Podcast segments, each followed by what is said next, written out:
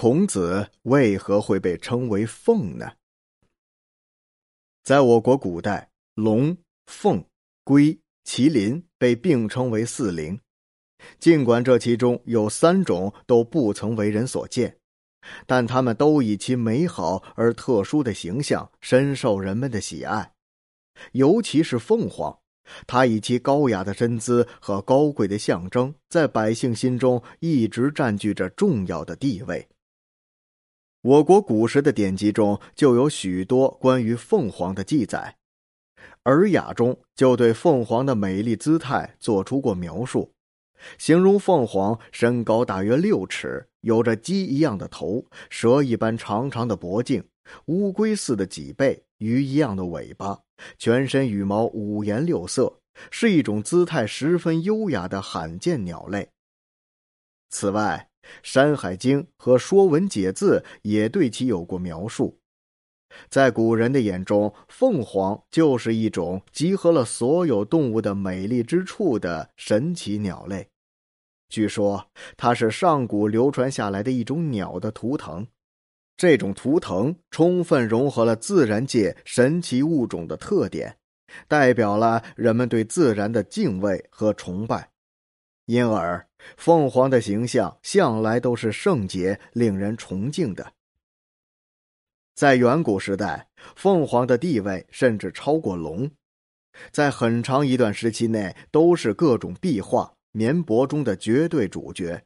只是在后来漫长的朝代更迭中，地位渐渐被龙所取代，但它仍以特殊的形象和高雅优美的姿态，深受民间百姓的喜爱。在人们生活的方方面面，凤凰的形象几乎随处可见。印有凤凰团的棉布、凤钗，或者是凤凰图案的贴纸等，都是人们生活中十分常见的物件。成语中更是有“龙凤呈祥”“龙飞凤舞”等，都是表达了吉祥如意的积极含义。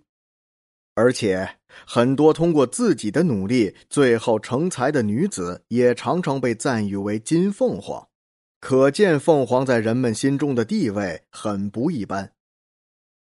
我国历来便是农业大国，而历法更是在农时中占据着主导性地位。凤鸟氏在古时就被当作管理历法的第一大官职。据说，当时皇帝的儿子名叫少高，他是颜子的祖先。鲁昭公十七年的时候，颜子造访鲁国，鲁昭公热情的上前迎接。并问他为何少高氏要叫做鸟官名，于是颜子便回答说：“少高是自己的祖先，在少高登基之时，恰好远方飞来了一只巨大无比又十分美丽的凤凰，以示祝贺。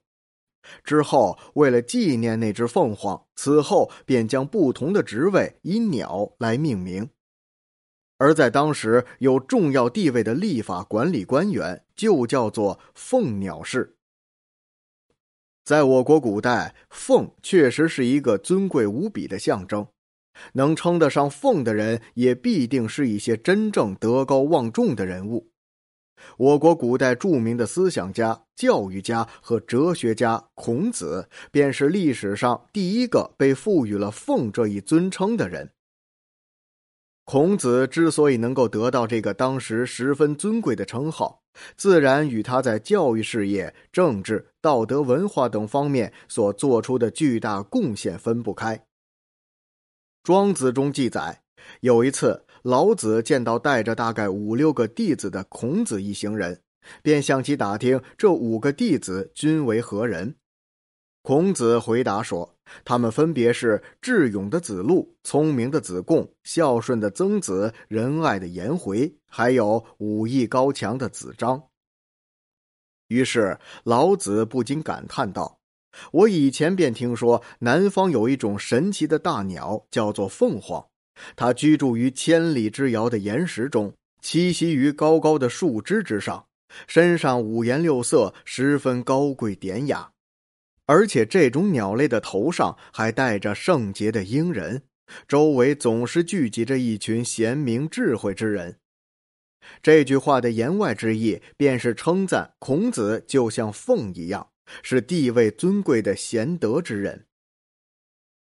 正是因为在文化教育等方面所做出的杰出贡献，孔子才被称为凤。这代表了当时人们对孔子的极高赞誉。